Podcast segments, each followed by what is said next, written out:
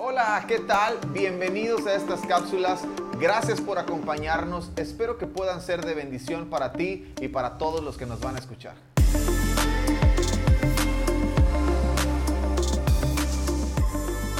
Hoy quiero hablar un tema que cuando se menciona en el contexto de iglesia se ve mal, probablemente se tome mal. En algunos lugares incluso se hace un tema bastante tabú que no se menciona y es acerca de la meditación. Creo que el problema ha sido que hemos occidentalizado el Evangelio y hemos sacado algunas cosas que son parte de la cultura, del, propósito y del objetivo principal de la palabra de Dios. Entonces hoy quiero hablar acerca de la meditación. Y antes de comenzar es importante y es vital que tú y yo podamos definirlo. Entonces, ¿qué es meditación? Pensar en Dios, pasar tiempo con Él y por último, hablar con Él y Él conmigo. Encontré una definición que me encantó y que creo que pudiera aportar mucho a lo que hoy estamos haciendo. Y es esta. En otras palabras, Meditación es una quietud con propósito. Repito, quietud con propósito. Uno de los objetivos importantes, hablando acerca de meditación, es que nos ayuda a asimilar todo lo que escuchamos.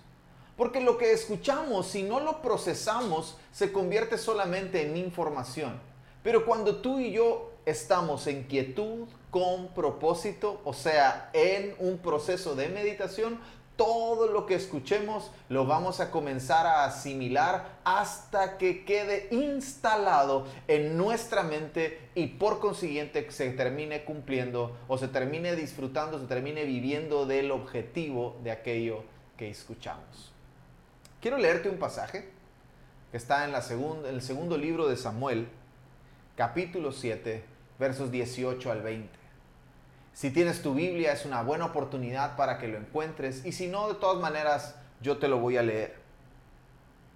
Entonces el rey David entró y se sentó delante del Señor y oró.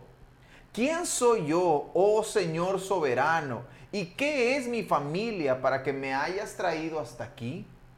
Y ahora, Señor soberano, sumando a todos los demás, Hablas de darle a tu siervo una dinastía duradera. ¿Tratas a todos de esta manera, oh Señor? ¿Qué más puedo decirte? Tú sabes cómo es realmente tu siervo, Señor soberano. Y quiero que veamos tres cosas que el rey David hizo y que nos pueden servir como consejos en este proceso de meditación. La primera de ellas es se sentó se sentó. Una de las posiciones menos valoradas dentro del contexto de oración. Todos queremos caminar, todos queremos estar parados, todos queremos eh, correr, todos queremos ser eh, explosivos y extravagantes, pero aquí la Biblia nos enseña que el rey David se sentó. Así que encuentra un lugar, siéntate. Segunda cosa, hizo preguntas. Hay gente que no quiere preguntarle nada a Dios esta es una buena oportunidad para hacer preguntas. David hizo preguntas. Número tres, se dejó examinar. Que en medio de la oración, en medio de la meditación, tú puedas estar sentado, tú puedas hacer preguntas, pero también te dejes examinar. Quiero que veamos otro pasaje. Marcos capítulo 1, verso 35. Este es Jesús. A la mañana siguiente, antes del amanecer, Jesús se levantó y fue a un lugar aislado para orar. Aquí también podemos encontrar tres cosas que nuestro Señor hacía constantemente y que de nuevo nos servirán como consejo en este proceso de meditación. Número uno, antes del amanecer. ¿A qué hora despiertas? ¿Cuál es tu rutina diaria? Antes del amanecer. Número dos, lugar aislado. lugar aislado. Y número tres, iniciativa. Jesús se levantaba antes de que el día comience, se iba a un lugar aislado y número tres tenía iniciativa en la oración. Él se levantó a orar. Él se levantó y él se fue antes de que el día comenzara. Ahora, meditar requiere de algunas cosas que deseo que tú y yo podamos aprender, pero sobre todas las cosas comenzar a practicar. En esta primera parte quiero hablar de dos de ellas. Número uno, requiere tiempo. Requiere tiempo. Si estás escribiendo, esta es una buena oportunidad para tomar una nota. Requiere tiempo. Meditar requiere tiempo. Ahora, no es la duración de la meditación. No es que te encierres por 4 o 5 horas. No es que cierres los ojos por 45 minutos. No es que te apartes de todas tus responsabilidades sociales por determinado tiempo. No es la duración. El tiempo que requiere la meditación no es la duración. Entonces, ¿cuál es el tiempo que requiere la meditación? Yo lo llamo exclusividad del momento. El tiempo de que requiere mi meditación no son los minutos o las horas que paso ahí, sino la exclusividad del momento. La Biblia lo llama comunión. Y la comunión es hablar y escuchar. Y hablar y escuchar requiere tiempo. Recuerda, no es la duración, no son largos periodos, pero sí son exclusivos momentos. Número dos, requiere quietud y aislamiento. ¿Recuerdas que dijimos que meditación significa quietud con propósito? Entonces la meditación requiere quietud y aislamiento.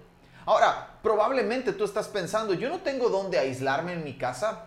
Probablemente estás pensando, ¿dónde voy a dejar a mis hijos mientras yo quiero orar, mientras yo quiero meditar en la palabra de Dios? ¿Dónde, ¿Dónde voy a dejar todas las cosas que tengo que hacer mientras yo estoy haciendo esto? Porque si tú me estás diciendo que debo estar quieto, significa que no debo hacer nada más. Si tú me estás diciendo que tengo que estar aislado, significa que no debo de estar en un lugar, sino debo estar en otro lugar.